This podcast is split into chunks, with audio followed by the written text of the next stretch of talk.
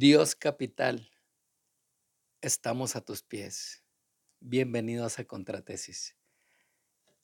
Las pirámides económicas que preestablecen una base laboral o de bajo poder adquisitivo y que preceden a esta disminución de individuos conforme la pirámide crece. En pocas palabras, abajo los jodidos y arriba los millonarios los jodidos son los más y los millonarios son los menos. Todos entendemos la estructura de una pirámide. Qué bien. Pudimos haberle dicho también triángulo. Es lo más lógico. Sin profundidad. No me haga caso. Esta pirámide ya está definida con aceptación de hechos, de hechos ya impuestos y aceptados, pero no con aprobación de anhelo. El caso es que Hoy no quiero disponer de teorías económicas, quiero entender la idiosincrasia humana con esta pregunta. ¿Por qué los humanos seguimos la grandilocuencia económica? ¿O por qué nos seduce esta grandilocuencia económica como conducta inmediata? O sea, ¿usted por qué admira a Elon Musk, a Bill Gates, a Jeff Bezos, si damos un vistazo a las hegemonías, monarquías, imperios, dinastías, nos ponemos al tanto de que estas han utilizado la base de la pirámide de una forma tan sencilla y casi automática en los humanos, porque hoy y siempre nos resulta tan sencillo alabar, admirar, seguir, anhelar, anhelar pertenencias en todo lo que es económicamente grandilocuente. A ver, hagamos una pregunta actual y real. Por ejemplo, no sé, ¿por qué el éxito de Starbucks? ¿Realmente es tan bueno el café? ¿O es que no es solo el café, sino el contexto mercadológico? Pues puede ser, pero mi teoría no va por allí porque si usted busca café para degustar, deben de existir millones de cafeterías semi-escondidas, trabajadas por sus dueños que te ofrecen más calidad y mucho menor precio. Pero así no funcionan las conductas humanas. No hay grandilocuencia económica, ni hegemonía, ni símbolos de poder en la tiendita de la esquina o en la cálida fondita del downtown. Pero entonces, Cambiamos de parámetro de observación.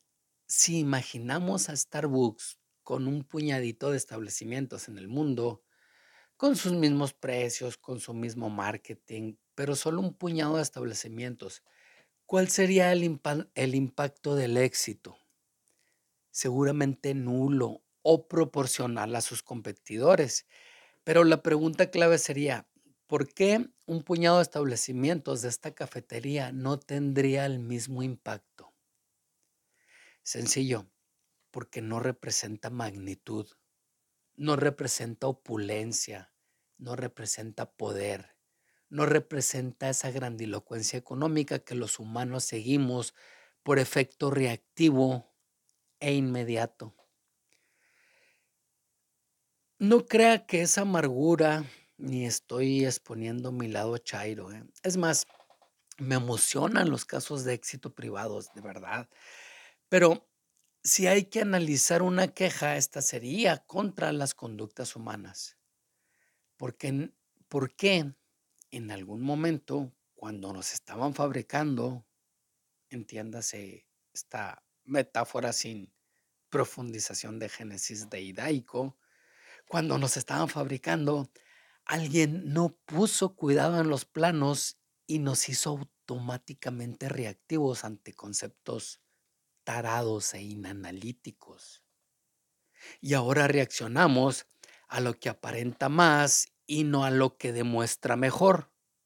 Es decir, nos hicieron más cuantitativos que cualitativos, conductualmente hablando. Tendemos a seguir mayorías per se no por la calidad de aportación, sino porque nos parece tan fácil y práctico formarnos en la fila de los que ya pasaron por la experiencia y duplicamos acuerdos de satisfacción. Ojo, duplicamos acuerdos de satisfacción. sin saber que en realidad no es satisfactorio o bien que hay miles de alternativas más satisfactorias o que aportan más a nuestro desarrollo o al bienestar personal. Y es que tal vez estamos fabricados para seguir más que para individualizar criterios y este seguimiento inanalítico tiene ese elemento esencial en nuestra conciencia. Mejor seguir que analizar, mejor admiro lo grande que apoyar lo chico, mejor reacciono por automático de reflejo que atreverme a probar o a cuestionar. Lo que quiero decir es que no hay una correspondencia entre masa y aportación. ¿O sí? ¿O sí y yo solo estoy de amargado? Probablemente sí, las hamburguesas de McDonald's sean las mejores del mundo. Por eso es la franquicia más exitosa del planeta. El propio café de Starbucks puede que sea inigualable. Las canciones de Bad Bunny. No sé. Puede que sí. Dios capital, tienes una receta tan fácil e inmediata. Maximizas formas, exaltas historias, multiplicas lugares, engrandeces colores e idealizas pertenencias. Tengo que reconocer, Dios capital, que no eres de lo más justo pero eres de lo más inteligentemente manipulador. Eso, eso también es motivo de admiración. Gracias por escuchar este y todos mis podcasts pasados. Te pediré por favor que te metas a la página www.contratesis.com.mx y explores el curso de programación neurolingüística e hipnosis. Y si te atrapa, si te apetece y si quieres aprender, ya debe estar gratis para cuando este podcast sea publicado. Métete, explóralo, síguelo, disfrútalo.